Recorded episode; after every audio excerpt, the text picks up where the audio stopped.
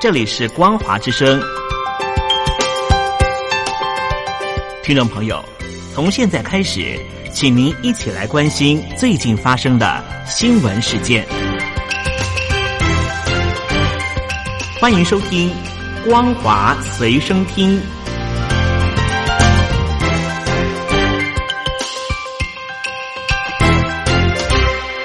音机旁的听众朋友，您好，欢迎收听《光华随身听》，我是嘉玲。我们来关心最近发生的新闻。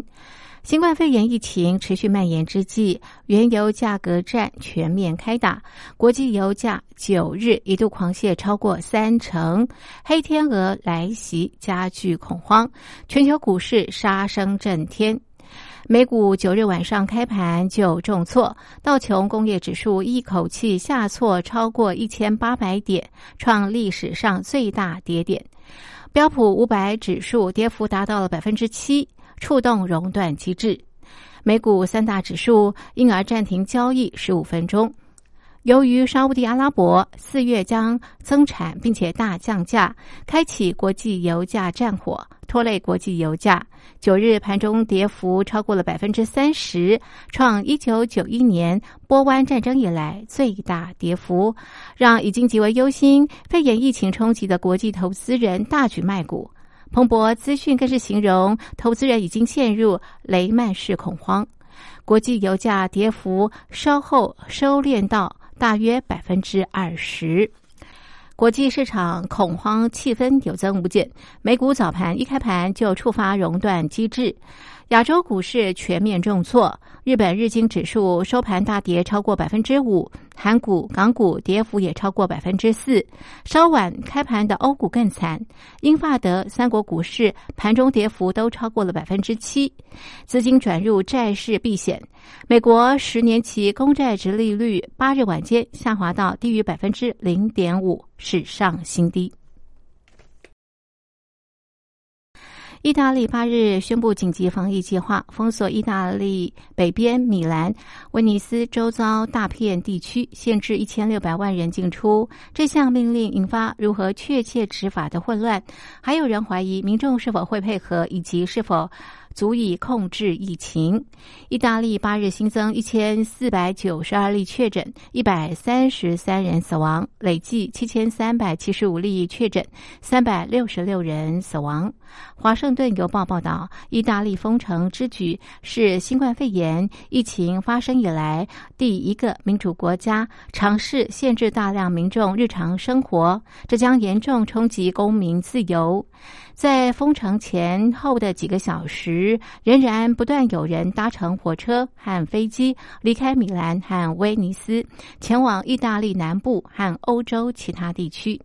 意大利总理孔蒂说：“除非有紧急情况或者是重要工作和健康理由，并且获得许可，否则封锁区内的意大利人有义务留在区内。”但是孔蒂也说，部分运输仍然持续。新冠肺炎持续在美国扩散，爱阿华州和康乃狄克州八日首度宣布确诊病例。截至美东时间八日晚间，全美三十四州和华盛顿特区至少有五十五人确诊。华盛顿州八日宣布新增三起死亡案例，全国累计至少二十二人死亡。另外，至少八州宣布进入紧急状态。华盛顿州金恩郡八日宣布新增两起新冠肺炎死亡案例，格兰特郡同日也宣布该郡第一起死亡案例，使华州死亡人数累计到十九人。另外，加州有一例死亡，佛州两例。目前，全美至少有八州宣布进入紧急状态，除了华州、加州和佛州，还包括肯达基、纽约、马里兰、犹他和俄勒冈等州。俄勒冈州长凯特·布朗八日宣布，该州确诊人数新增七人，累计十四人。爱阿华州和康州八日先后宣布第一个确诊病例。爱州州长金伯利·雷诺兹表示。该州出现三例确诊，三人最近都在埃及搭游轮，三日返回爱州。康州八日也出现第一例，是一名最近到过加州的男性。美国国务院八日警告美国人民，在疫情期间不要搭乘游轮，因为船上感染新冠肺炎风险升高。全球已经有不少高官政要因为接触患者自我隔离，包括了美国德州联邦参议员克鲁兹和葡萄牙总统德索沙等人。根据外电报道，日本境内九日新增二十八例新冠肺炎确诊，累计五百一十九例，死亡累计九例。南韩九日新增三百四十四例新冠肺炎确诊病例，累计七千四百七十八例，死亡累计五十三例。大陆新冠肺炎疫情趋缓，但是全球疫情延烧。大陆国家卫健委高级别专家组组长钟南山预计，按照线下的情况，全球疫情至少延续到六月。钟南山指出，外防输入应该是接下来防控的重点，建议制定从国外疫区到中国大陆检疫措施，对相关人员做必要的隔离。面对境外疫情升高，原定在三月下旬举行的博鳌亚洲论坛二零二零年年会，九日宣布延期举行。根据大陆官方通报，八日新增确诊四十例，死亡二十二例，其中三十六例来自武汉，四例是境外传入到甘肃。武汉以外的地区本土零新增。